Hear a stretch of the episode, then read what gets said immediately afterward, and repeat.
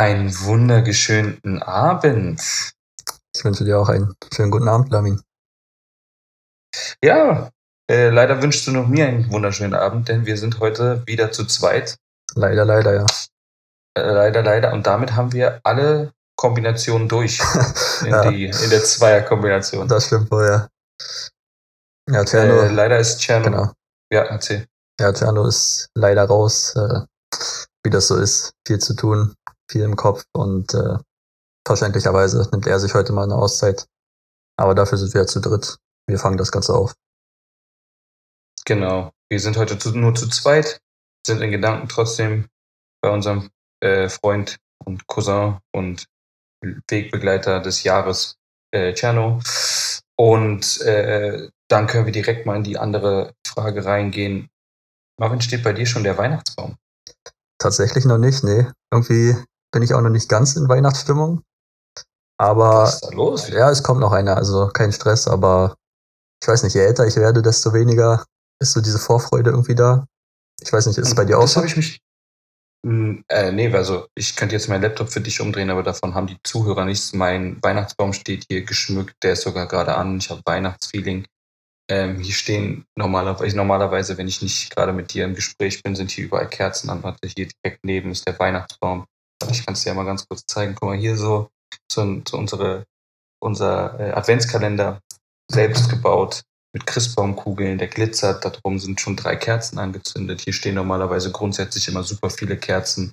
Da drüben sind hier und da äh, im Kinderzimmer ist ein kleiner eigener improvisierter Weihnachtsbaum. Bei uns ist Weihnachten und das nicht nur schon seit zehn Tagen, nee. Der steht schon jetzt, heute ist der 14., der steht schon fast einen Monat. Boah, das, das ist aber auch krass, ja.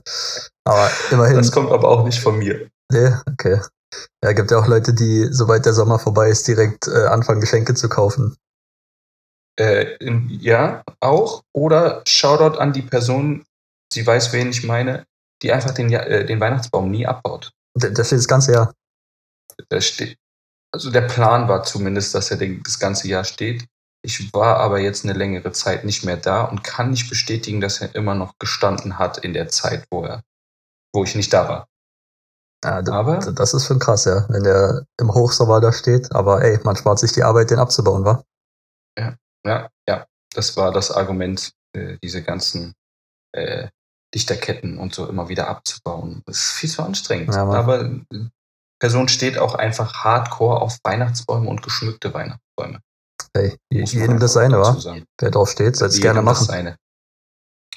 Äh, Shoutout an den äh, größten, großen Mittelfinger. Person weiß, wen ich meine. Tons of storylines as it is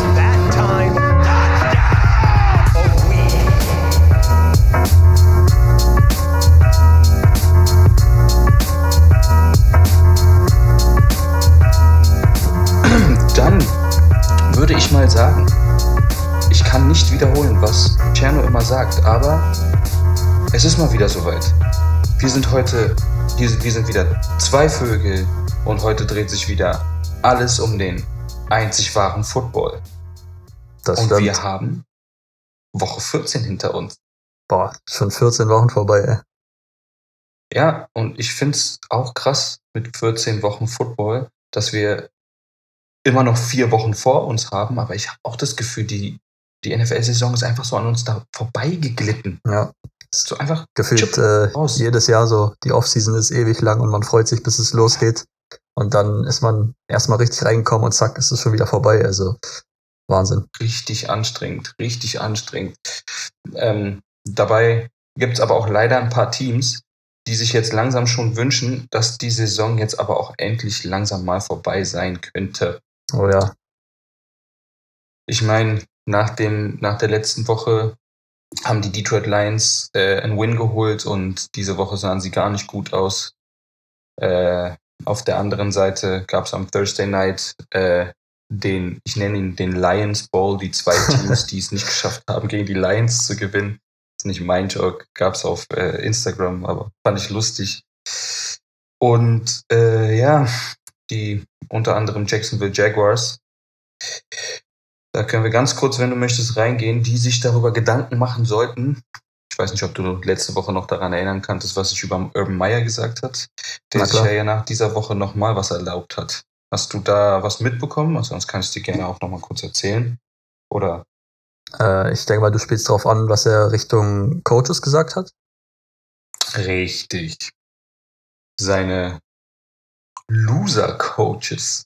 Oh Mann, ey. Ich weiß nicht. Also, ich, das ist, das ist, der Typ ist peinlich. Also für alle, die jetzt gerade zuhören. Urban Meyer hat sich nach dem Loss gegen die Titans quasi hingesetzt mit seinem Trainer-Staff und hat, hat alle aufgefordert, ihm, ihm mal zu erzählen, warum sie Gewinner sind. Und im Gegensatz zu ihm. Und er, die sollten alle aufzählen, was sie ja schon so alles erreicht haben. Und als sie nicht aufzählen konnten, dass sie im College gecoacht haben, erfolgreich oder selber keine Spieler waren oder hier oder hier oder hier, hat er alle seine Coaches als Loser äh, einfach deklariert. So. Der Typ, Oder ich habe auch der noch Typ ist einfach fertig. Ich habe auch noch zwei andere Sachen gesehen. Einmal bei einer Pressekonferenz wurde er darauf angesprochen, dass die Offensive Line nicht so gut performt hat. Und sonst, äh, ja, kennt man Coaches ja eigentlich meistens so, dass sie die dann in Schutz, in Schutz nehmen oder ja, sagen, dass Voll. das Team als Ganzes hat nicht funktioniert. Was macht er? Nickt einfach und sagt, jupp. So denke ich mir auch, ey, ist schon, schon hart, wenn du deine Spieler so unter den Bus wirfst, ne? So, aber so richtig, so einfach ohne Gnade. Ja. So, aber auch so dumm. Es ist dumm. Also was, was soll das? Was denkt er sich dabei? Aber ich glaube, über meine Meinung von Urban Meyer müssen wir jetzt nicht weiter eingehen. Einfach kurz in die Folge von vorher zurück switchen. Oder Äh, ähm, ich meine, Das andere, was ich auch noch gesehen habe, er war ja, äh, bevor er in einer FL-Coach war, war er auch im Fernsehen oft als Experte unterwegs. Und da Mhm. habe ich nur so einen Screenshot gesehen, äh, Gründe, äh, warum Teams nicht funktionieren, die Urban Meyer damals aufgezählt hat. Und da waren genau die Punkte, die eigentlich jetzt komplett zutreffen. Also, in, Ja. dass innerhalb der Organisation irgendwie Probleme sind, dass die Stimmung da nicht passt und äh, jeder keine Verantwortung übernehmen will. Genau das trifft einfach gefühlt jetzt zu. Es ist schon irgendwie ein bisschen ironisch. Das ist sehr ironisch, aber ich weiß nicht, wer, wer die. Äh, schade, dass wir in, mit unserem Podcast die vorherige Offseason oder die vergangene Offseason nicht verfolgt haben. Ich meine, ein Coach, ein Head Coach, der einen Assistant Coach einstellt, der ähm, offensichtlich oder dem ganz oft im College nachgesagt wurde, dass er rassistisch äh, ein rassistisches Denkmuster hat. Äh, und jemand, der einen ehemaligen Quarterback als Tight End einstellt, weil die gute Freunde sind. Da wusste man meiner Meinung nach, okay, das geht bergab. Naja. Oder auch, dass er Ansonsten, dass er auch eine Vergangenheit hat, äh, viele Spieler bei sich im Team zu haben, die irgendwie kriminell waren oder so. Ich habe da mal so eine ganz absurde Zahl gelesen, dass irgendwie zwei Drittel oder was weiß ich, wie viel das war, von seinem Team früher oder später äh, ja, Straf, Straftaten begangen hat oder da irgendwie auffällig wurde. Das ist auch schon dann irgendwie auffällig, wenn es bei ihm immer und immer wieder vorkommt. ich meine, wahrscheinlich würde Urban Meyer sagen, hey, it's not, not my responsibility. Und wieder jemanden unter den Bus werfen, aber es ist schon auffällig, wenn immer das Gleiche bei dem Gleichen passiert. Aber ich äh, möchte da jetzt äh, vor allem niemanden den Job wegwünschen, aber ob er der Richtige für dieses Team ist, wage ich zu bezweifeln. Äh, woran Überleitung. Ich glaube, heute ist die Überleitung nicht so gut gelungen. Woran ich auch Zweifel habe, weiß ich nicht. Hm, hm, geht besser. Geht besser, definitiv. Woran habe ich denn noch Zweifel? Äh, ich habe noch ein bisschen Zweifel daran, dass die Panthers die richtige Entscheidung mit Cam Newton getroffen haben. Hm, muss jetzt nicht sein. Aber um, ähm, nachdem wir in Woche 14 miterleben durften, wie super viele Teams die erste Halbzeit dominiert haben und in der zweiten Halbzeit ein Team so eng in Spiele zurücklassen, zurückgelassen haben, würde ich dich einfach mal fragen, was war denn dein Spiel der Woche? Mein Spiel der Woche. Ähm, es gab auf jeden Fall ein paar interessante, aber ich würde mich da entscheiden, auch weil es halt ein sehr wichtiges Spiel war für das Rams-Cardinals-Spiel von heute Nacht sozusagen. Das habe ich Mhm. mir live angeguckt sogar. Oh, Ja, ja, tatsächlich. Ähm, und es hat sich auf jeden Fall gelohnt. Es war ein sehr interessantes Spiel. Also ich kann es ja mal kurz ein bisschen zusammenfassen, wenn du willst. genau. Machen wir kurz für die Leute, die es nicht, äh, die es nicht wissen. Ähm, das Spiel, das, was von Montag auf Dienstagabend immer ist, das hat, das startet immer so um 2 Uhr.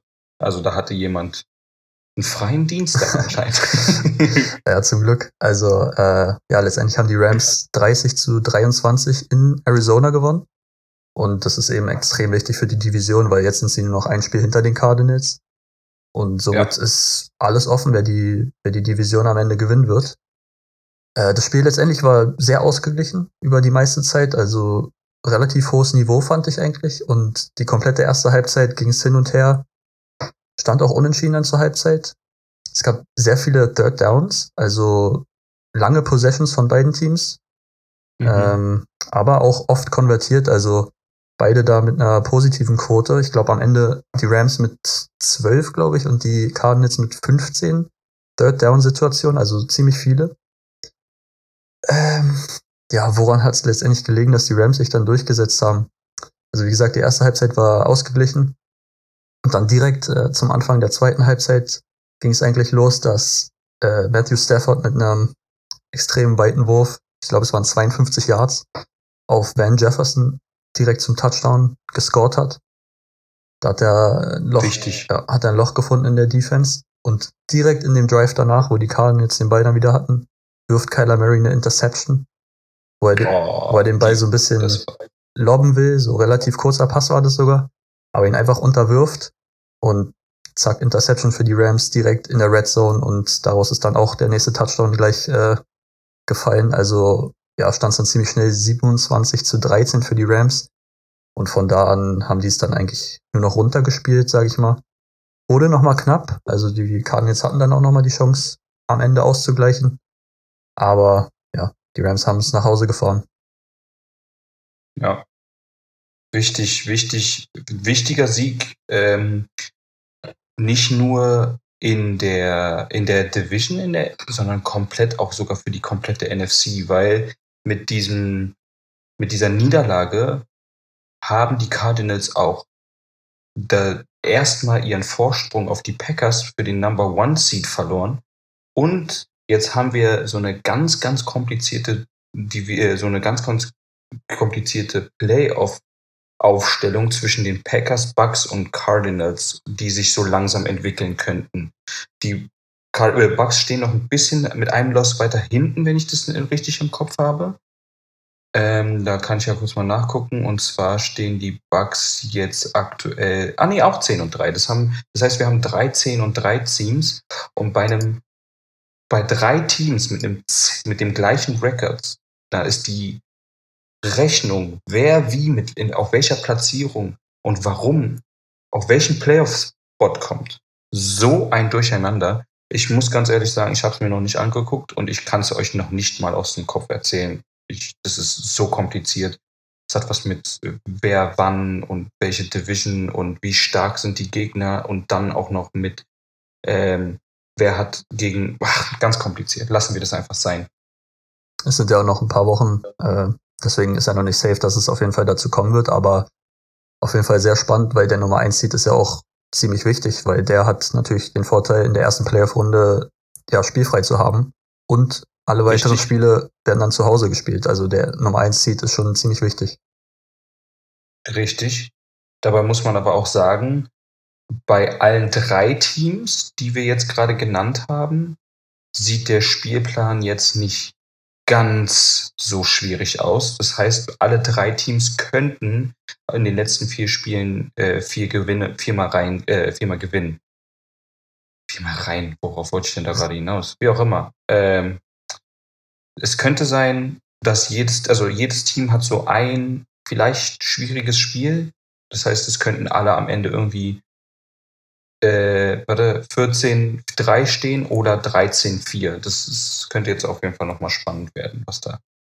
Behalten wir die NFC auf jeden Fall mal im Auge. Genau, also Cardinals vor allem müssen da noch einiges an Arbeit leisten, um den Nummer 1 Spot der Division zu halten. Äh, ja, so viel zu meinem Spiel der Woche. Gab es irgendein Spiel, was du extrem interessant fandst? Ich fand für mich ein, ein schönes Spiel und für mich das Spiel der Woche. Das Spiel, was dann am Ende in die Overtime gegangen ist zwischen den 49ers at Cincinnati Bengals, war ein super langweiliges erstes Halbzeitspiel, wovon es diese Woche ein paar gab.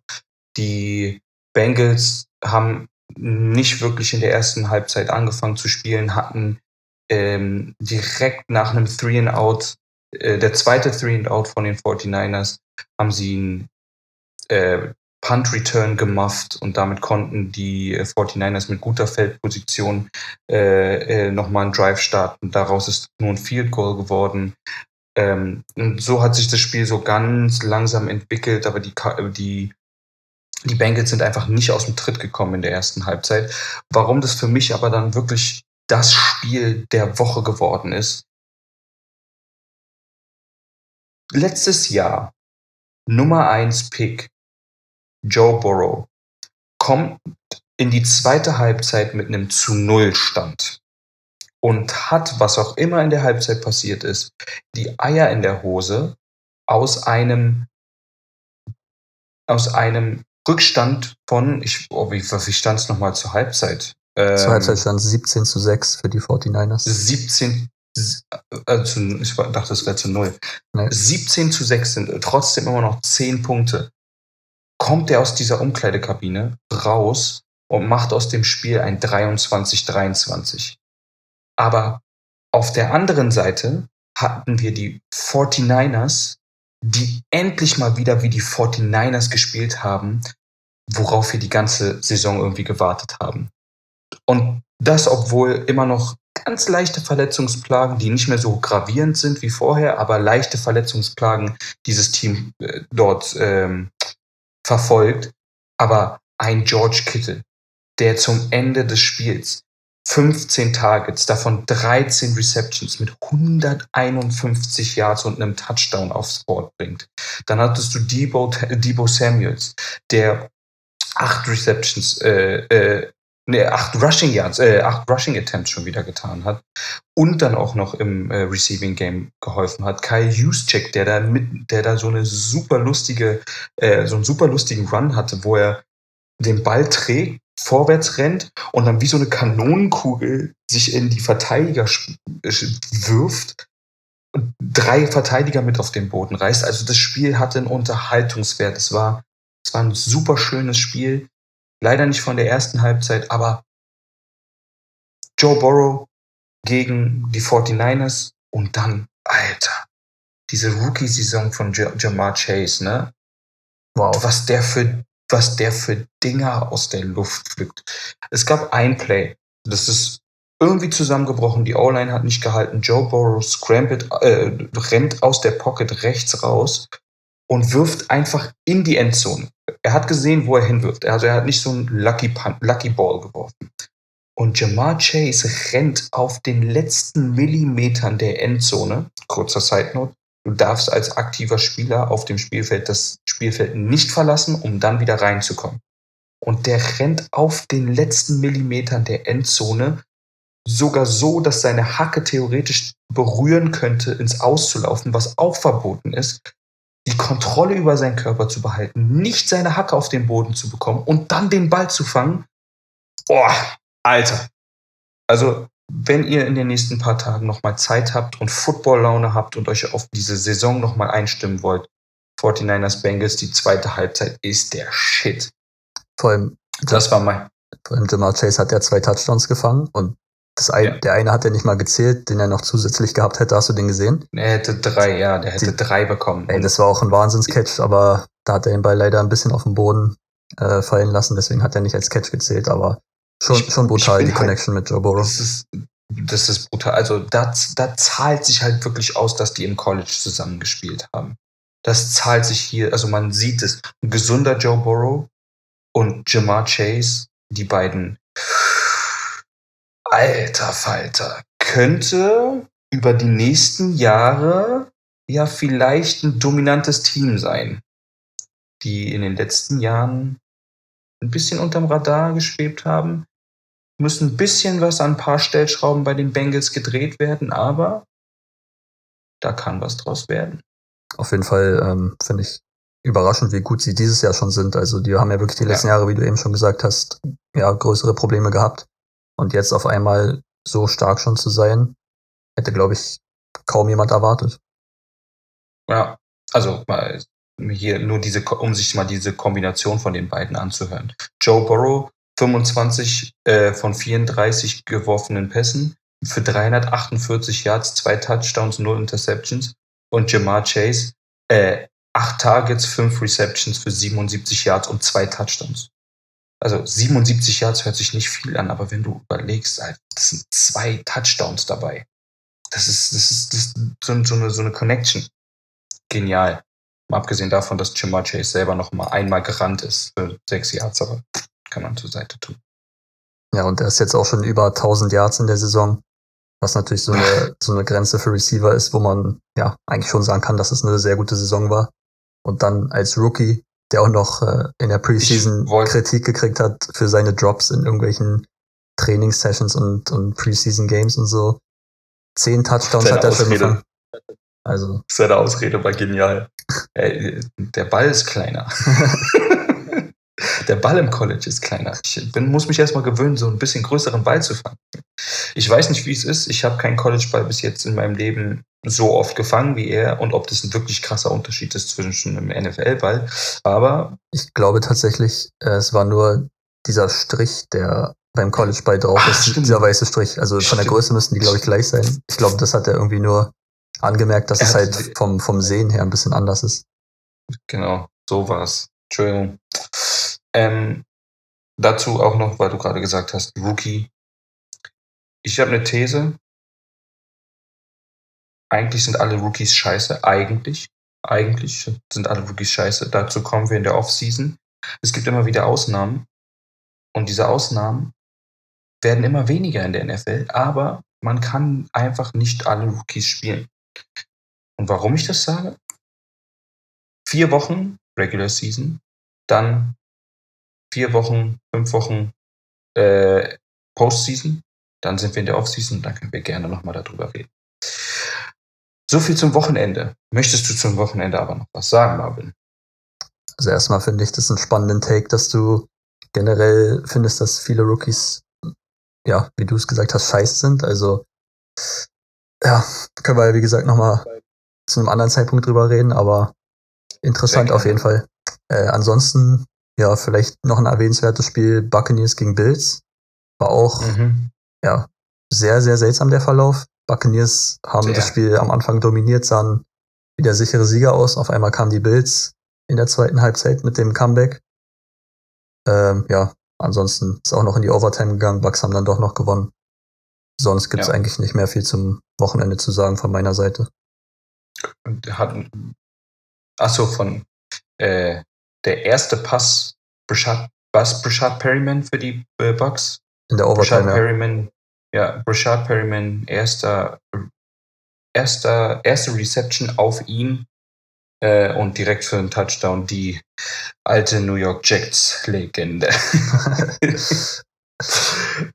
äh, mein letzter Take. Mein letzter Take für, das, für dieses Wochenende. Ich verstehe nicht, wie du gegen Patrick Mahomes dich als Defensive Coordinator weigerst, too high zu spielen. Too high bedeutet, dass du mit zwei Safeties so spielst, dass wenn du Richtung deine Endzone guck, äh, zwischen, zwischen Richtung gegnerische Endzone guckst, dass ganz hinten als letzter zwei Menschen stehen, anstatt nur einer. Single High wäre es steht nur einer, äh, da, zu high, da stehen zwei. Gegen Patrick Mahomes mit dem Speed von Tyreek Hill, mit dieser Macht von äh, Travis Kelsey und den all diesen anderen Waffen, die die da drin haben, mit dem Arm, den Patrick Mahomes hat. Sorry Raiders-Fans, aber mit so einem Defense Coordinator, you deserve it. Sorry. Also, die wurden wirklich ordentlich zerstört. Und ja, ich bin gespannt, ob andere Teams die Chiefs ein bisschen besser im Griff haben. Äh, wird interessant Richtung Playoffs. Definitiv. Die, Chi äh, die Raiders sind in dieses Spiel einfach nur gekommen, um zu fummeln und dann wieder nach Hause zu fahren. Erster Spielzug, Fumble. Yalla, ihr dürft wieder in den Bus und ciao. Apropos ciao, wollen wir, das, wollten wir die 14. Woche mal beenden und uns darauf konzentrieren, was uns so durch den Kopf geht. Das, Und wir haben ja eben schon ein paar Rookies angesprochen, Marvin, richtig? genau. Das war eine gute Überleitung. Äh, wir haben ja eben schon ein bisschen über, He's back! wir haben ja schon über Rookies gesprochen und äh, meine Frage, die ich heute an dich hätte, ist, welcher Rookie ist denn aus deiner Sicht dieses Jahr ja, besser als du erwartet hast? Wer hat dich positiv überrascht? Wer spielt über dein und vielleicht auch von anderen Leuten den Erwartungen? ja, äh, nachdem ich ja gerade schon Take dazu gesagt habe, wie Rookies eigentlich, wie ich grundsätzlich zu Rookies stehe, äh, muss ich für deine Frage eine kleine Einschränkung nehmen. Ich habe für deine Frage alle First Rounder aus der Debatte genommen, weil wir davon ausgehen, dass die First Rounder abliefern. Vielleicht nicht alle in der, im, im ersten Jahr. Deswegen sind ja sowieso sowas wie Jordan Love im letzten Jahr, der äh, im vorletzten Jahr, der sich sowieso sozusagen erstmal auf die Bank setzen muss äh, und hinter Rogers lernen muss und nicht sofort spielen kann. Quarterbacks haben halt ein Problem davon, dass sie entweder sofort reingeschmissen werden, Trey Lance, äh, Trevor Lawrence, der sofort abliefern muss und nicht gut dabei aussieht, oder sie einfach reingeworfen werden und dann sich an Spielgeschwindigkeiten anpassen müssen. Deswegen habe ich aber trotzdem erstmal alle Erstrunden-Picks rausgenommen, weil die meistens das größte Problem darstellen oder da das größte Potenzial gesehen wird. Und bin weiter in der Draft- Draft-Reihenfolge runtergekommen und bin dann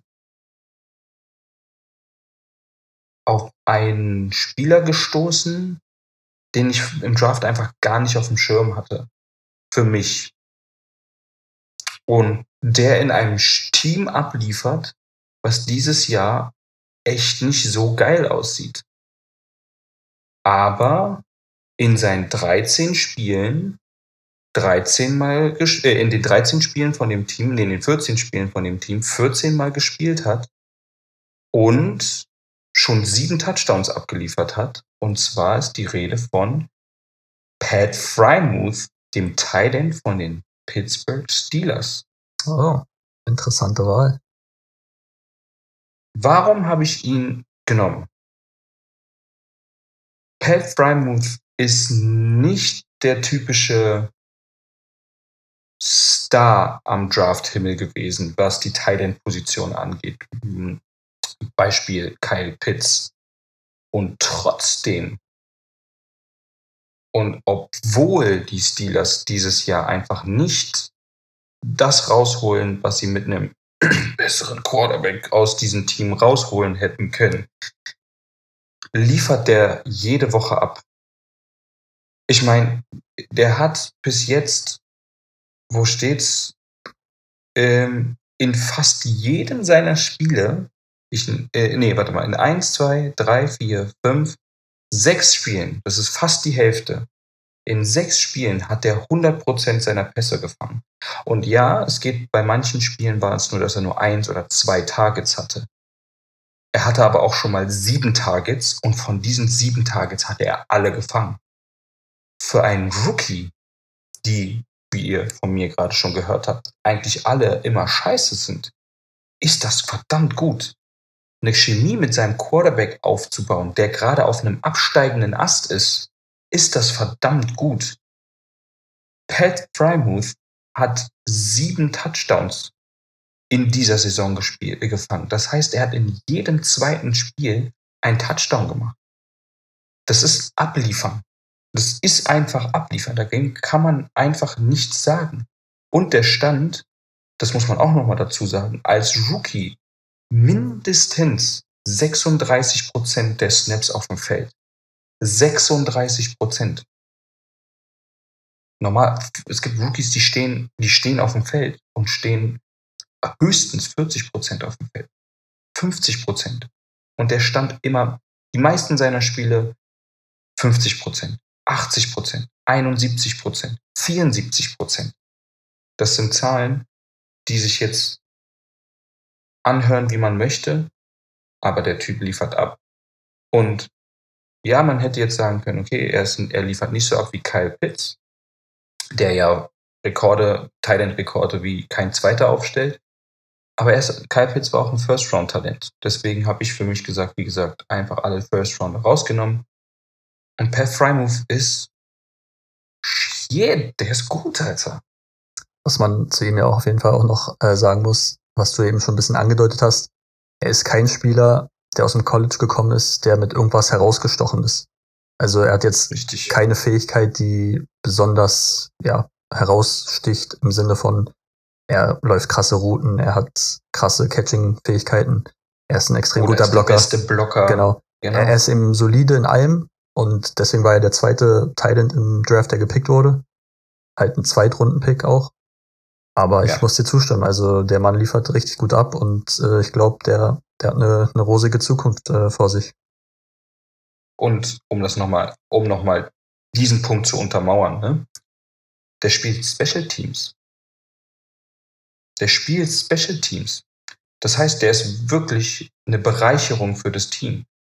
Ich habe jetzt dafür zu keine Statistiken, ob er da gute Blocks oder sowas gesetzt hat, aber einfach, der, der liefert ab, ist ein solider Punkt für deine Offense und spielt Special Teams. Wenn du in zwei von deinen drei Abteilungen in deiner Mannschaft was beitragen kannst, dann bist du ein Gewinn. Und wir wissen, Entschuldigung, die Steelers haben kein schlechtes Special Team. Die haben solide Special Teams, kann man machen. Und der, der trägt dazu bei. Punkt. Er ist für mich definitiv, was ich vor der, also mal abgesehen davon, dass, oh, da, das habe ich vergessen. Die Steelers haben noch, wenn ich mich nicht irre, Eric Ebron als Tight im Team. Den hat er abgelöst. Ein Veteran Tight den hat er abgelöst. Der ist, Eric Ebron ist so gut wie weg. Also Frymouth ist Tight End 1 bei den Steelers. Ja, für die Zukunft auf jeden Fall. Und was man bei ihm auch noch erwähnen muss, auch im Zusammenhang mit den Special Teams, er ist sich für nichts zu schade. Also ähm, wenn man mal ein bisschen verfolgt, wie er auch äh, abseits vom Feld ist, der Mann ist ein harter Arbeiter, der hat wirklich diese Pittsburgh Steelers Identität verinnerlicht und ist ein absoluter Teamplayer, der macht, was von ihm verlangt wird und ja, er liefert einfach ab. There you go. Pat, Frymouth, mein Pick für den Overexceeding Rookie. alright, alright. Ähm, Dürfte ich denn wissen, ob du auch jemanden gepickt hast dafür, für dein Overexceeding Rookie? Rookie. ähm, ja, ich habe natürlich auch jemanden gepickt.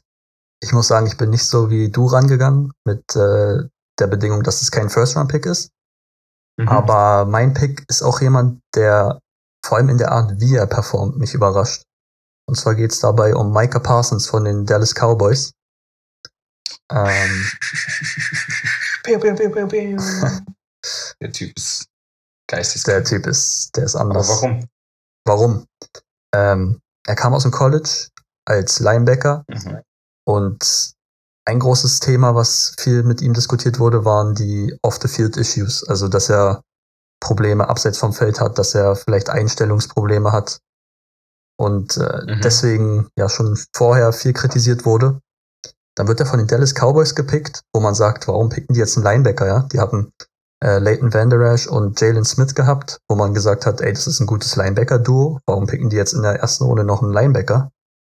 Mhm. Letztendlich kommt Micah Parsons rein, löst Jalen Smith ab, der mittlerweile, glaube ich, ohne Team ist. Ähm, mit dem ging es auf jeden Fall bergab, aber das ist eine andere Geschichte. Und hat sich innerhalb dieser kurzen Zeit schon sowas von weiterentwickelt. Mittlerweile spielt er nicht mal mehr nur Linebacker, sondern ist als äh, Defensive End oder teilweise sogar in der Mitte von der D-Line aufgestellt. Der ist überall in der Defense und äh, performt einfach unfassbar. Also ich habe hier mal ein paar Zahlen aufgeschrieben. Er ist von PFF. Ich denke mal, du kennst PFF. Das ist so eine Ja. Pro Seite. Football Focus. Genau, die machen ihre Rankings. Die haben viele Parameter und Zahlen, an denen sie die Spieler ja einranken. Er ist der Nummer 1 Linebacker in der Liga. Und das, obwohl er ja Mhm. fast schon mittlerweile ein Pass-Rusher ist. Er hat zwei Pässe verteidigt, hat drei Fumbles geforst, er hat zwölf Sacks schon in der Saison. Also das ist absurd, wenn man bedenkt, dass der Top-Sack-Leader in der NFL, glaube ich, aktuell 16 oder 16,5 hat mit TJ Watt. Und ich glaube sogar der Rookie-Rekord von als Sack-Leader liegt nur bei 15 oder 16. Das heißt, er ist nur zwei oder drei Pick, äh, zwei oder drei Sacks davon entfernt, einfach einen Rookie-Rekord einzustellen. Genau, das ist auf jeden Fall ja, verdammt stark und er nimmt ja jetzt richtig Fahrt auf. Also am Anfang war er noch relativ ruhig und er wird gefühlt immer besser. Deswegen gute, gute Chancen, dass er sich diesen Rookie-Titel holt. Dann hat er noch 75 Tackle, Tackles, was extrem viel ist. 17 Tackle for Loss, das ist absurd viel. 17 Tackles for Loss. Also ein Tackle for Loss nochmal kurz, ist, wenn der Ball hinter der Line of Scrimmage äh, zu Boden kommt, beziehungsweise der Spieler. Genau. Dann hat er noch 27 Quarterback-Hits, also wo der Quarterback den Ball gerade noch wegkriegt, aber er trotzdem an ihm quasi dran ist und sozusagen fast den Sack holt. Äh, ich Ja, ich, ja, ja, ich habe jetzt keine. Zahl für die, für die Spielzüge, wo er ja, Quarterback Carries hat, wo er Druck auf den Quarterback ausübt, dass der aus der Pocket zum Beispiel raus muss. Aber es ist einfach absurd. Der, der spielt, finde ich, extrem über meine Erwartungen. Also, dass er ein guter Athlet war, wusste, glaube ich, jeder. Aber dass er Ja, so performt und so bei der Sache ist und so on fire ist, hätte ich nicht erwartet. Und deswegen, ja, meine Überraschung äh, von den Rookies, die mich extrem überrascht haben mit, mit, der, mit der Leistung, die sie bringen. also ich kann nur zu 100% zustimmen. Und äh, das Problem an den letzten vier Spielen für jeden, der gegen Dallas spielt, die haben jetzt dieses Wochenende zum allerersten Mal in voller defensiver Besetzung, was ihre Starspieler angeht, gespielt. Vorher war immer mindestens einer, wenn nicht sogar mindestens zwei und eine ganze Zeit lang sogar drei von den Leuten verletzt. Also, dass die Sacks jetzt eventuell, weil Micah Parsons jetzt endlich auf seiner Position und nicht mehr als Defensive End spielen muss, vielleicht ein bisschen runtergehen. Kann sein, aber er hat trotzdem, der, Ich, ich würde nicht mal sagen, dass er Defensive End spielen muss. Ich sehe das einfach so, dass er so gut ist, dass er das auch machen kann. dass er, aber er, also jetzt, jetzt mal Butter bei der Fische, die waren so dünn auf Line, äh, auf Defense, äh, auf Pass Rusher plötzlich irgendwann mitten der Saison. Er musste, er hatte gar keine andere Wahl. Also, er ist ja auch in, in mehreren Spielen nicht mal mehr als Linebacker eingesetzt geworden. er konnte ja nicht mal mehr als Linebacker eingesetzt werden, weil sie so dünn waren und auf Linebacker etwas besser auf, aufgestellt waren. Aber ich glaube, wir können, ich kann es mit einer ganz simplen Frage nochmal für dich zusammenfassen. Haben wir hier den Rookie of the Year? Oder sogar, oder wenn nicht Rookie of the Year, vielleicht den Defensive Rookie of the Year? Also korrigiere mich, falls ich falsch liege, aber ich glaube, es gibt gar keinen Rookie of the Year gesamt. Oder? Es gibt, glaube ich, nur Offensive und Defensive Rookie of the Year. Soweit ich weiß. Stimmt, es gibt nur einen MVP. Genau. Und dann gibt es genau. Offensive Player of the Year und Defensive Player of the Year. Genau. Dann machen wir es so. Ja, also Defensive, Defensive Player of the Year? Player. Oh, da, äh, Defensive Player of the Year. Ich sag mal so, wenn er jetzt nochmal extrem durchdreht in den letzten Spielen, vielleicht eine kleine Chance, wahrscheinlich eher nicht. Da sind dann Spieler wie Miles Garrett, TJ Watt, Trevon Dix und, und Co. sind da wahrscheinlich einfach auch vom Namen her nochmal ein bisschen, bisschen äh, ja, mehr dabei, haben eine größere Chance. Aber Defensive Rookie of the Year, ganz klar, ohne Frage für mich. Ja. Denkst du auch? Ja. Def also, ich finde, ich finde, ich finde, Punkt eins, es sollte ein Rookie of the Year geben, nicht nur ein Offensive und ein Defensive Rookie of the Year. Äh, weil dann würde ich ganz klar sagen, Michael Parsons macht den Case seines Lebens dafür, diesen Titel auch zu holen. In die Diskussion, ihn jetzt als Defensive Player of the Year mit reinzunehmen, in die Diskussion, würde ich ihn jetzt auch. Und damit bestätigt sich für mich einfach auf jeden Fall, dass er Defensive Rookie of the Year werden muss. Und Klopf, Klopf, Klopf auf Holz, Holz, Holz. Selbst wenn er sich verletzen sollte und jetzt zwei Spiele ausfallen sollte, ist, ich glaube, die Performance, die der abliefert, ist immer noch zu gut, als dass er den Titel nicht mehr bekommen kann. Ja, auch wenn man mal überlegt, äh, welche anderen Rookies, die Defense, äh, Defense spielen, in diesem Jahr dabei sind, war dieses, dieser Jahrgang jetzt nicht so breit besetzt. Also mir fällt da vielleicht noch Patrick Sertain ein, als Cornerback von Ja. den Broncos, der gut spielt, aber JC Horn hatte anfangs der Saison noch einen guten Case, der hat sich dann aber leider verletzt und ist ausgefallen. ja. Und ansonsten die Pass Rusher sind jetzt nicht so stark, dass die da irgendwie einen Case machen könnten. Also Nee, ich sehe es eigentlich wie du, selbst wenn er die letzten Spiele fehlen wird, führt, denke ich, kein Weg an ihm vorbei. genau. Ja, kann man nicht anders sehen. War von den Dallas Cowboys ein guter Pick, auch nicht nur für diese Saison gesehen, sondern auch für die Zukunft. Das ist wieder eine gute Überleitung, oder?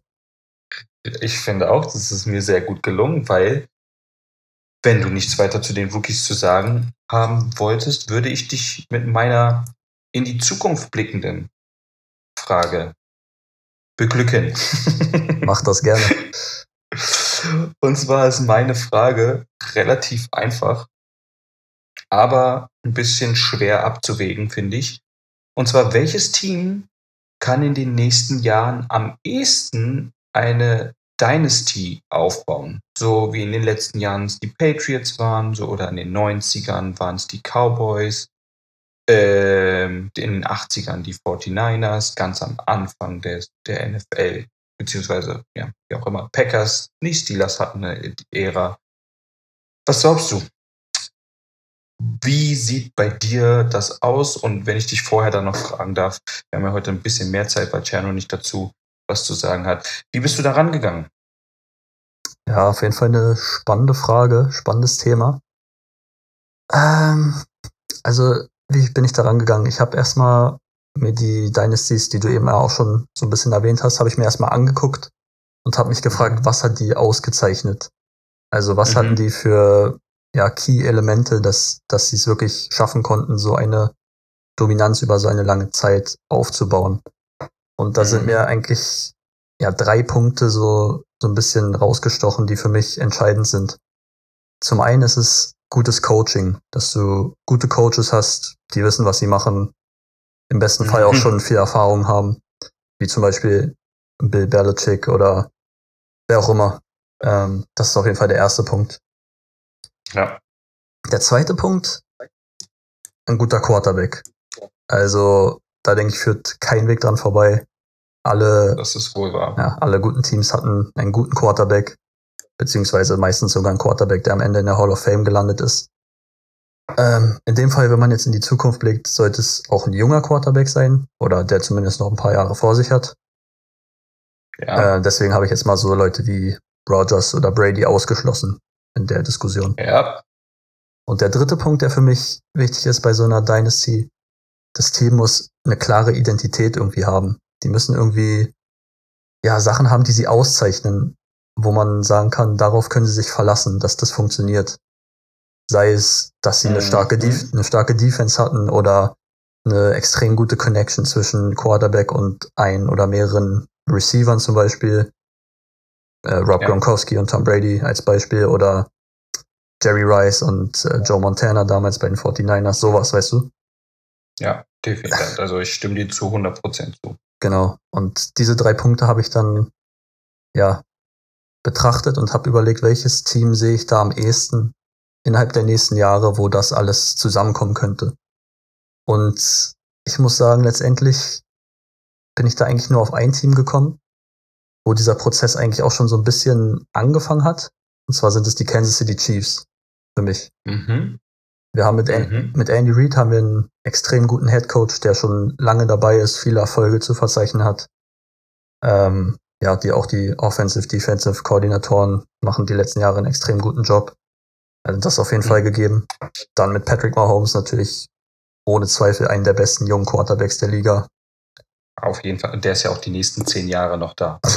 Mit dem Vertrag auf jeden Fall, ja. Mit dem Vertrag, genau. Man darf ja auch nicht vergessen, wenn man sich die letzten drei Jahre mal anguckt, die waren im Championship Game, haben gegen die Patriots verloren. Das Jahr danach haben sie den Titel geholt und letztes Jahr haben sie gegen Brady den Super Bowl verloren. Also drei Jahre in Folge jetzt eigentlich schon, ja. Unter den besten sechs Teams, ne? Genau, einen extrem tiefen Run gemacht. Also die sind eigentlich für mich schon so ein bisschen in diesem Prozess drin. Und die Identität, der letzte Punkt noch, für mich ist es einfach ganz klar, dass man ja diese High-Power-Offense hat, Big Plays mit Patrick Mahomes einfach seine Stärken ausnutzt und darüber einfach offensiven Feuerwerk äh, ablässt und die Spiele dominiert. Also, mhm. um auf deine Frage zu antworten, für mich könnten es am ehesten die Kansas City Chiefs sein. Okay.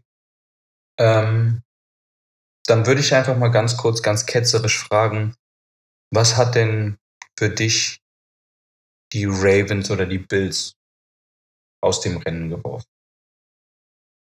Ravens und Bills, ähm, ja, also ich kann ja mit den Ravens mal anfangen. Tatsächlich, mhm. auch wenn es, jetzt, wenn es jetzt sehr hart klingt, ist es für mich der Punkt vom Quarterback. Also Lamar Jackson ist ein überragender Athlet, das ist gar keine Frage. Ich meine, er ist MVP geworden, da müssen wir nicht drüber reden, dass er ein extrem guter Spieler ist. Und auch als. Können wir gerne auch mal diskutieren. okay, ich verstehe schon. Nee, aber ähm, ich muss sagen, Lamar Jackson hat mich noch nicht zum letzten bisschen überzeugt, dass er auch ja, in den Playoffs da sein kann und auch als Passer in den entscheidenden Momenten überzeugen kann und mit seinem Team einen tiefen Run starten kann. Wenn er das mhm. irgendwann mal schafft, okay, dann, dann hat er mich überzeugt, aber bisher ist es noch nicht der Fall, deswegen sind die Ravens für mich da rausgefallen. Mhm. Äh, mit den Bills sieht es eigentlich ähnlich aus. Also klar, die waren letztes Jahr extrem stark, aber man sieht ja jetzt auch dieses Jahr, die haben jetzt so eine Schwächephase, wo man denkt, ach, nächstes Wochenende wird die schon vorbei sein. Und dann ist es. Aber sie kommen einfach nicht raus. Genau, dann hört es irgendwie nicht auf. Und auch da möchte ich von Josh Allen nochmal ein bisschen mehr überzeugt werden, auch vom, vom Coaching vielleicht. Und ja, Identität, okay, die haben schon irgendwo eine klare Identität, aber ich kann es dir gar nicht sagen. Bei den Bills fehlt mir einfach noch so ein bisschen der letzte Punch, dass ich wirklich äh, sehe, dass sie auch für einen Titel nur einen Run machen können. Geschweige denn ja. über mehrere Jahre diese Dominanz halten können. Deswegen sind die da für mich so ein bisschen aus dem Raster gefallen. Ja. Bin ich, bin ich voll deiner Meinung. Und genau deswegen, wegen den Gründen, die du genannt hast, und zwar jedes Team braucht einen richtig guten Headcoach und nicht nur einen Headcoach, der meine Offense gut organisiert, sondern der, die brauchen irgendeinen Headcoach, der ein Team führen kann. Das heißt Offense, Defense und Special Teams, smarte Moves, smart vorausplanen. Die brauchen einen Quarterback, der ähm, möglichst nicht Rookie gerade ist. Das fällt mir nämlich für mich auch nämlich gerade als Kriterium raus. Dementsprechend kann ich jetzt schon an alle Zuhörer sagen, deswegen sind für mich so Sachen wie, also so Teams wie Bengals, Chargers rausgefallen, weil die einfach noch. Ja, die, sind, die sind, sind. Bei, ja, Entschuldigung. Im Sinne von, ich will mehr als zwei, drei Saisons sehen. Okay. Weil beide, sowohl Justin Herbert als auch Joe Burrow sind erst letztes Jahr in die Saison gekommen. Bei, äh, bei Justin Herbert kam sogar noch ein Trainerwechsel zwischendurch mit rein. Da weiß man noch nicht, was kommt.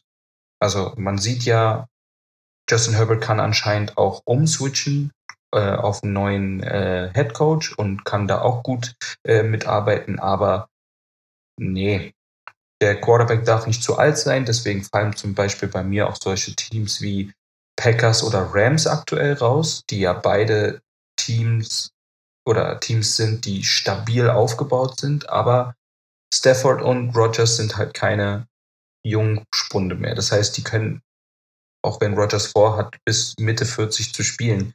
Hm. Deswegen fallen bei mir auch die Bugs raus. Äh, eine Identität im Team das habe ich, das ich gar nicht richtig berücksichtigt, muss ich ganz ehrlich sagen. Aber logischerweise. Was war dein, was, worauf wollte ich jetzt noch, was war denn der letzte Punkt? Ja, dass das Team eine Identität hat. Das ist Identität und danach noch, wie auch immer. Ich bin definitiv auf deine Meinung, also ich bin auf, genau an deiner Meinung und ich bin, ich wollte kurz sagen, dass ich auf eine Regel ein bisschen drauf scheiße, nenne ich es jetzt mal, und wollte sagen, ich glaube, die Dynastie von den Patriots ist noch nicht vorbei. Mac Jones in seinem ersten Okay. Jahr ist so gut. Bill, Bel Bill Belichick spielt, coacht den, das Team so gut. Die, die, dieses Team ist so gefährlich. Das ist das erste Jahr von Mac Jones. Und guck mal bitte von Woche 1 bis Woche 14, was Mac Jones schon für einen Sprung gemacht hat. Und dann dachte ich mir so, "Mm, nee, warte mal. Lass jetzt Mac Jones bitte erstmal die zweite und dritte Season spielen und war dann doch wieder auf dem Calm down, calm down. Aber wer hat. Dann habe ich auf eine andere Regel geguckt und habe mir auf den Head Coach überlegt. Und da dachte ich mir, wenn das Team stark genug ist, kann man dann auch einen Head Coach lange Zeit gut aussehen lassen oder den Head Coach sogar in einem, in einem Winning-Team austauschen und weiter eine Dynastie aufbauen? Ja. Haben wir einen Quarterback? Check. Haben wir eine Offense? Check. Haben wir eine Defense? Check. Haben wir in die Zukunft investiert? Ja, wir haben wahrscheinlich diese Saison den Defensive Rookie Player of the Year. Ich bin zu den Dallas Cowboys gegangen. Ach so, ich dachte, du pickst jetzt die Patriots. Nein. Oh, okay. Turning Point. Ich bin zu den Dallas Cowboys gegangen. Und das Einzige, was mich bei den Dallas Cowboys aktuell stört, ist mein alter Kollege von den Packers, Mike McCarthy. Das wäre nämlich meine Frage gewesen. Das ist die einzige Komponente, wo ich mir sage, ei, der macht manchmal so, so Entscheidungen, die dem Spiel wirklich den letzten Dreh in die falsche Richtung gibt. Aber hör zu. Kannst du sagen, dass Amari Cooper und CD Lamb nicht zu den besten 15 Receivern in der NFL gehören? Ich denke, wenn man die da drin hat, ist das legitim. Ezekiel Elliott bin ich im Moment nicht so der, der Freund von, aber ich persönlich finde, Tony Pollard kann über die nächsten Jahre was werden. Aber in der Kombination Ezekiel Elliott, Tony Pollard, hast du eins der besten 10 Running Back Duos in der NFL. Sagst du ja oder nein? Auf jeden Fall. Und die Defense, über die brauchen wir ja gerade nicht reden. Wir haben ja Michael Parsons gerade gelobt. Äh, die haben ja ihre ganzen verletzten Spieler wieder zurückbekommen. Trayvon Diggs ist Ballhawk at his best.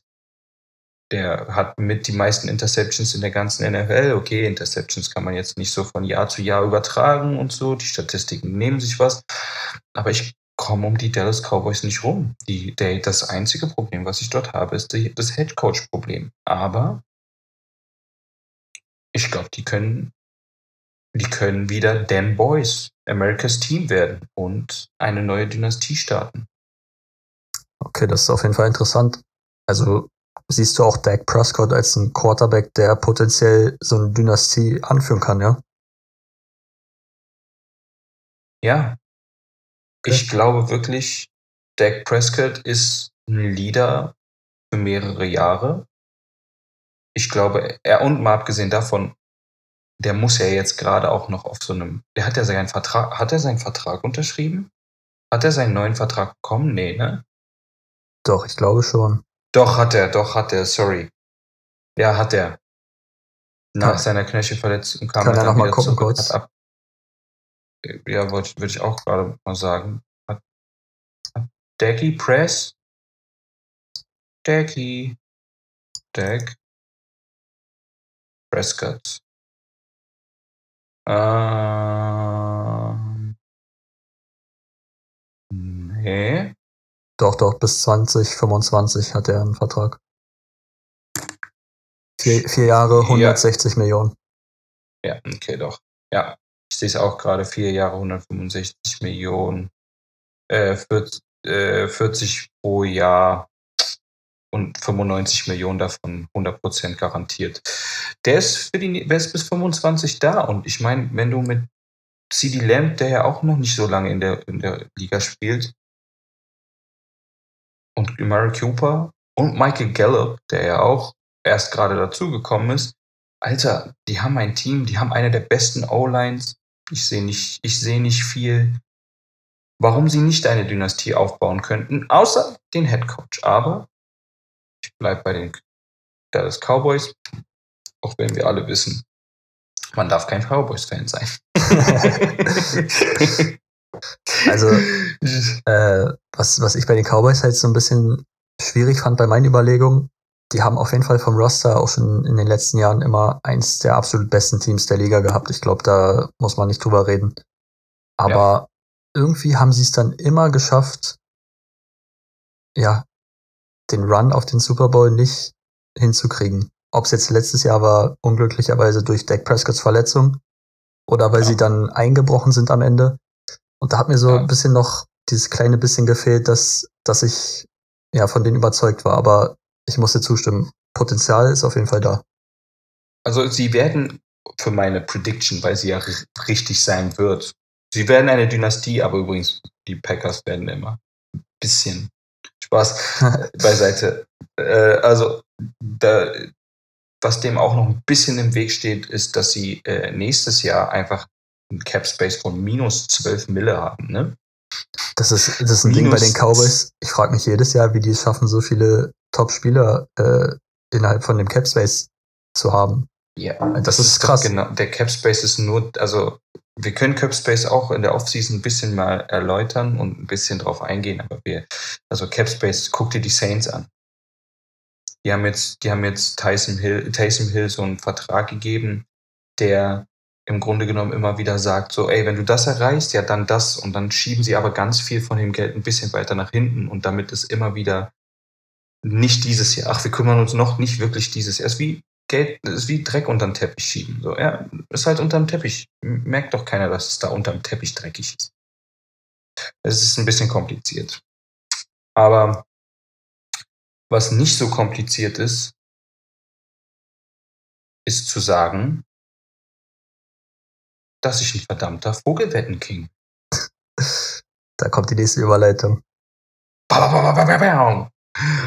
Also, ich bin ja wirklich froh, dass ihr mir beide erlaubt habt, in der letzten Sekunde letzte Woche meine Meinung zu auch zu ändern. Ja, was soll ich sagen? Ich, ich habe es geschafft. Ich will, ich will Weißt du noch, was die Wette war und willst du nochmal für die alle anderen zusammenfassen oder willst du dazu was sagen oder Ja, ich noch beides. kurz? Okay, hau rein. Also erstmal die Wette war ein bisschen kompliziert formuliert. Ähm, wir haben uns das Cardinals-Rams-Spiel angeguckt und das Bills äh, bei den Buccaneers-Spiel und haben gesagt, wenn die Buccaneers zusammen mit den Cardinals gegen die Rams und die Bills spielen, wer Mhm. gewinnt dann kombiniert sozusagen und mit wie viel Punkten Abstand. Und äh, Ja. Lamin hat als einziger richtig in dem Fall getippt, dass äh, die Rams und die Bills nämlich insgesamt äh, das Duell gewinnen würden. Ich möchte kurz zu meiner Verteidigung sagen, ich habe beide, Oh ein, ja. beide Einzelspiele richtig getippt, aber leider, ja. insgesamt die Differenz war anders, als ich erwartet habe. Also ich muss mal ganz kurz sagen, ich habe es mir vorhin noch mal ganz kurz angehört, was jeder zu uns dazu sagen wollte und ich habe mir eindeutig aufgeschrieben. Marvin hat einfach gesagt, ich tippe in der Kombination auf Bucks Cardinals, aber und Wort für Wort, aber ich glaube, dass die Rams gegen die Cardinals gewinnen. Eieiei, das hat keiner, aber also Ja, weißt du warum? Manchmal habe ich das Gefühl einfach, dass die Teams auch wollen, dass die Division bis zum Ende spannend bleiben und deswegen solche entscheidenden Spiele dann so ausgehen. Also, unterstellst du Ja. der NFL etwas Scripting? nein, nein, nein, natürlich nicht. Marvin. Die NFL würde doch niemals irgendwie Sachen außerhalb der Norm machen, oder? Nein. Nein, nein, nein, nein, nein. Ey, aber so war es natürlich nicht behandeln, gemeint. sie behandeln ja auch alle Spieler gleich. Natürlich. Jeder, jemand, jemand, der die Socken hoch, nicht richtig vernünftig hochzieht, muss natürlich eine höhere Strafe zahlen als derjenige, der sich an Corona-Protokolle nicht gehalten Aber ist doch verständlich, Oder? oder? hat. Absolut. die, die das gerade nicht verstanden haben, das war Ironie. CD Lamb musste, weil er Socken nicht richtig hochgezogen hat, mehr Geld zahlen als Aaron Rodgers, der sich nicht an Corona-Protokolle gehalten hat. Aber dazu, ähm, nichts geht über Aaron Rodgers, der darf sowas. Das ist ein anderes Thema. Das ist ein anderes Thema. Genau, ähm, Aber ja, dann hau mal raus, wie sieht's mit den Punkten aus bei der Vogelwette? die Punkte waren nämlich so, dass du ganz klamm und heimlich nur einen Wettpunkt da reingesetzt hast, Tjern und ich aber zwei Punkte reingesetzt haben. Das bedeutet, ich habe fünf Punkte dazu bekommen. Und, reit, und damit bin ich zum ersten Mal in dieser Season nicht mehr letzter Platz in den Vogelwetten. Ich wollte es gerade fragen, weil ich schon Angst gekriegt habe. Bin ich jetzt tatsächlich letzter, ja? Du bist tatsächlich letzter. Ich bin Oh, nämlich Mann. jetzt mit den, fünf, mit den fünf Punkten bin ich an dir vorbeigezogen auf zwölf Punkte. Du liegst aber nur drei Punkte hinten. Das heißt, selbst wenn wir jetzt jeder nur einen Punkt in der Wette setzen und du gewinnen solltest, ja, dann bist du schon wieder gleich mit mir. Und bei Gleichstand wissen wir noch nicht, was ich mache, was wir machen. Aber Cerno ist mit letzter Woche immer noch auf Platz 1. Ich glaube Ja. mit 15 Punkten. Der, der hat da so reingecasht, ey. Der hat da so reingecasht. Das ist ganz schlimm. Ganz, ganz, ganz, ganz schlimm. Was aber auch nochmal ganz schlimm ist, sollen wir zur nächsten Woche gehen? Ach so, warte, ich habe, damit, damit ihr alle wisst, also das Spiel ist zusammen übrigens, Bucks Cardinals haben, äh, Bucks haben gegen die Bills mit 33 zu 27 gewonnen und die Cardinals mit 23 zu 30 gegen die Rams verloren. Äh, und wer jetzt ganz schnell im Kopf rechnen ist, 3, 2, 1, richtig, das macht eine Gesamtpunktzahl bei den Bucks, von Cardinal, äh, Bucks und Cardinals von 56 Punkten und die Bills und Rams haben 57 Punkte gemacht. Auch noch so ein ganz knappes Ding mit einem Punkt. Also ein ganz, ganz knappes Ach, Unfassbar. Äh, ich würde ich würd gerne, äh, dass wir die nächste Folge dann übrigens eröffnen mit Chano. Was hätten wir eigentlich gemacht? Wäre es ein Gleichstand geworden? Gute Frage. Und apropos gute Frage. Jetzt kommt einer, oder was? Jetzt kommt meine Vogelwette. Na komm, hau raus. Und die ist dieses Mal ein wenig kompliziert. Weil Ternus ja zum Glück nicht so kompliziert war, meinst du? Äh, nee. Äh, wenn man es vergleicht, ja. Und zwar, äh, guck mal ganz kurz auf dein Handy. Mhm. Ich schicke dir jetzt fünf Teams. Okay. Ja.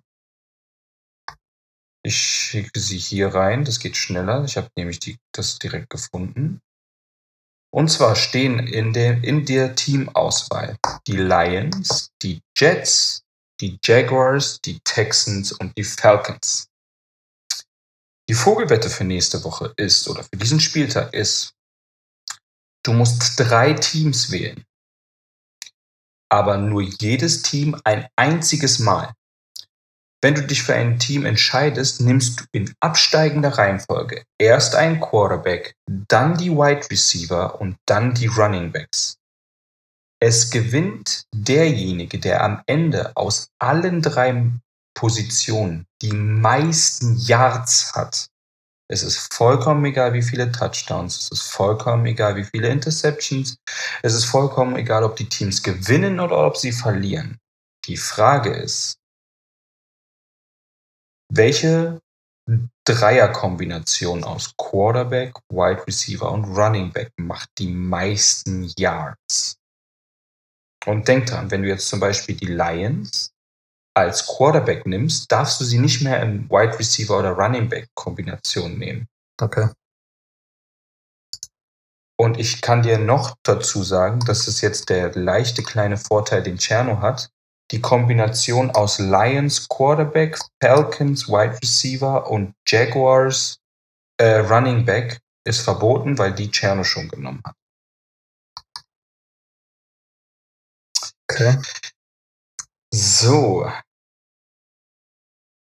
Da darfst du natürlich jetzt drüber nachdenken. Wir müssen natürlich, ich habe, muss ich diese Wo- Woche sagen, auch ehrlich gesagt nicht drüber nachgedacht, sondern ich habe mir die Teams ehrlich in letzter Sekunde ausgedacht, die ich dafür nehme. Ich wusste, welche Wette ich nehme, aber ich wusste nicht mit welchen Teams. Dann hast du einfach äh, gesagt, ich nehme so ziemlich die schlechtesten, die es gibt. Genau, damit das Spiel auch nochmal einen, einen Shit-Effekt bekommt. um nochmal, also, Um das mal ganz kurz, um das Ganze mal ganz kurz für dich oder für die Zuschauer auch nochmal zusammenzufassen. Marvin kann sich jetzt gleich entscheiden beim Quarterback zwischen Jared Goff von den Lions, Zach Wilson von den Jag äh, Jets. Oh, bei den Jaguars ist ja vielleicht sogar noch. Ah, nee, Quatsch. Entschuldigung. Bei den Jaguars ist äh, Trevor Lawrence am Start. Bei den Texans. Da spielt Davis Mills jetzt bis zum Ende, oder? J Davis Mills, genau, weil sich Tyra Taylor auch, Tyrod Taylor auch verletzt hat. Und Ja. bei den Falcons, Ist er verletzt? Ich glaube, glaub, sie hatten jetzt ah, nee, einfach wurde gesagt, nur gebencht. genau, sie wollten Davis Mills jetzt die Okay. Chance geben bis zum Ende. Und bei den Falcons ist es trotzdem Matt Ryan. Okay, wen hatte Ciano nochmal genommen? Du darfst Jared Goff nicht wählen. Okay. Ich habe kein, also Cerno, ich, du musst mir bitte erklären, wie du darauf kommst. Ich, das finde ich voll in Ordnung. Ähm, nee, dauert zu lange. Marvin. Oh ja, schwierig. Ich schwank gerade zwischen Matt Ryan und Trevor Lawrence, glaube ich, weil ich habe mir mal die Matchups angeguckt und die Jaguars und die Texans spielen sogar direkt gegeneinander. Sonst hätte ich Mhm. da vielleicht die Finger von gelassen. Boah, das ist aber echt schwierig. Ähm, ich nehme Trevor Lawrence. Trevor Lawrence. Das heißt, ich locke für dich Trevor Lawrence ein. Gerne. So, dann hast, kommt als nächstes das Wide Receiver Core. Mhm, mhm. Ich nehme, ich hoffe, ich habe, ich sehe gerade, dass Ciano mir noch eine Sprachnachricht geschickt hat. Ich habe damit wirklich nur die Wide Receiver gemeint. Achso, okay, keine Titans. Ein deklarierter, ein deklarierter Tight End zählt nicht zu den Wide Receivern. Also Kyle Pitts. Das macht, ja, Okay. genau. Okay. Ähm, Das macht die Sache natürlich ein bisschen schwieriger für Also- die Falcons. ja, ja. Also von den Jets werde ich hier die Finger lassen gegen die Dolphins. Okay. Ähm, von den Lions auch. Ist jetzt Bei natürlich den die Wide Receiver, ja. bei den, also das, das Problem, man könnte jetzt sagen, so aus allen Teams ist mit Abstand der einzige gute Spieler, äh, ähm, Vorname vergessen, Cook, Brandon Bra- Cook Brandon von den Cooks. Texans. Brandon Cooks von den Texans hat schon gezeigt, dass er abliefern kann, aber der hat halt David Mills, ne? Ja, ich nehme die Falcons. Ich glaube, Matt Ryan Ja. wirft da ein paar, paar Bomben. Ich hoffe, da kommen ein paar Jahre zusammen, auch wenn Kyle Pitts nicht dazu zählt, aber Corey Patterson und Russell Gage und so, vielleicht geht da was. Kann ich mir auch gut, kann ich mir auch sehr gut vorstellen. Dann noch das Running Game. Dann habe ich noch die Texans, Lions oder Jets, richtig? Genau, du darfst dich zwischen den Lions, Jets und Texans entscheiden. Ich gehe mit den Lions. Du gehst mit dem Lions Run Game und das Ja. macht es für mich richtig, richtig kompliziert. Denn ich wäre, glaube ich, auf genau die gleiche Reihenfolge gekommen. Oh. Ah, so, was mache ich denn da jetzt? Was mache ich denn da jetzt? Aber ich muss Also sagen, nochmal ganz kurz echt nicht einfach. zusammengefasst. ne, ja, da nee, was das auszuwählen. soll, deswegen, deswegen sind es auch Vogelwetten, weil sie auch einfach so niemals zustande kommen. Ich glaube, du findest sie so auch niemals in irgendwelchen Wettbewerbs. Äh, safe nicht. Was mache ich? Ich denke darüber nach, dass Matt Ryan immer noch ein guter Quarterback ist und es irgendwie immer schafft, auf irgendwie ganz, ganz kranke Zahlen zu kommen, was das, was das Passing Game angeht. Ich weiß nicht, wie er das macht, aber ich setze einfach auf Matt Ryan und weil wir, ähm, weil wir wissen, der muss halt abliefern, weil sie mit dem Running Game alleine nichts haben und die Wide Receiver, du hast ja die Wide Receiver genommen, weil sie sammeln. Ich darf die Wide Receiver nicht nehmen, weil du sie. Ah nee, Quatsch, stimmt gar nicht. Du und du und Chano habt die gleichen Dings. Wie auch immer, ich gehe auf jeden Fall mit dem QB-Tipp äh, für mich auf Matt Ryan. Mir ist gerade aufgefallen, dass äh, da ja zum Beispiel die Pässe zu Kyle Pitts zum Beispiel zählen, ne? Bei Matt Ryan. Ja, Matt Ryan als Quarterback wär, hättest du Kyle Pitts mit reinnehmen können. Naja. Jetzt ist entschieden. Es tut mir leid. Alles gut. Äh, das macht für mich aber die Wide Receiver und Running Back Position echt.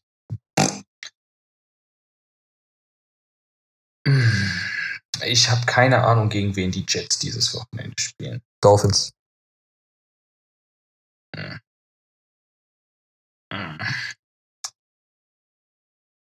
Die Zach Wilson äh, hat keinen Running. Ich, ich nehme das Running Game von den Jaguars, weil ich glaube, Robinson kann da immer noch was ab, abliefern. Ähm, und glaube, würde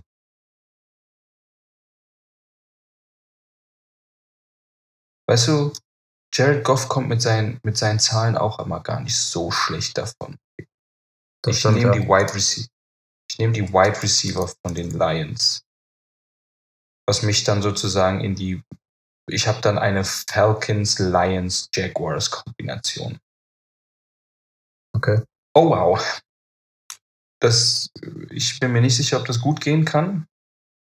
Aber letzte Frage noch kurz an dich. Wie viele Punkte, wie viel, wie sicher bist du dir denn mit deiner Kombination?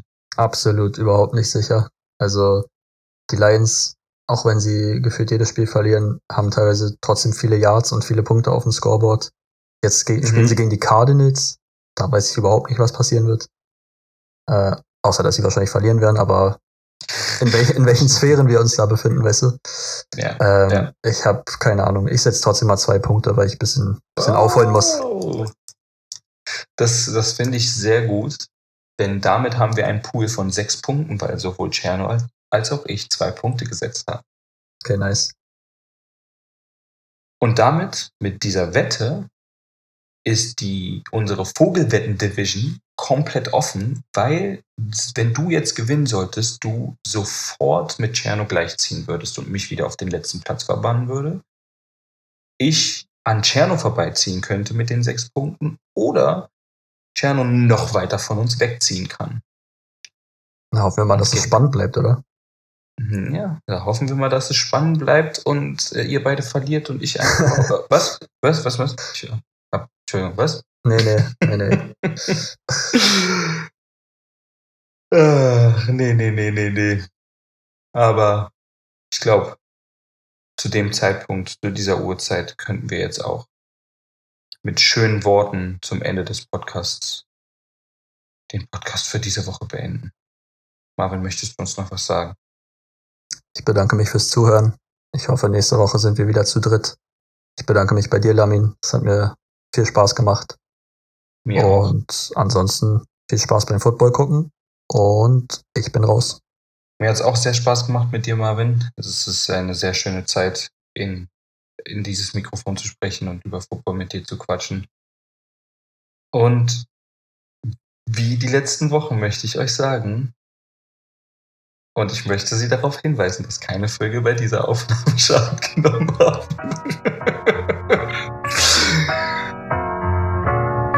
Bis nächste Woche.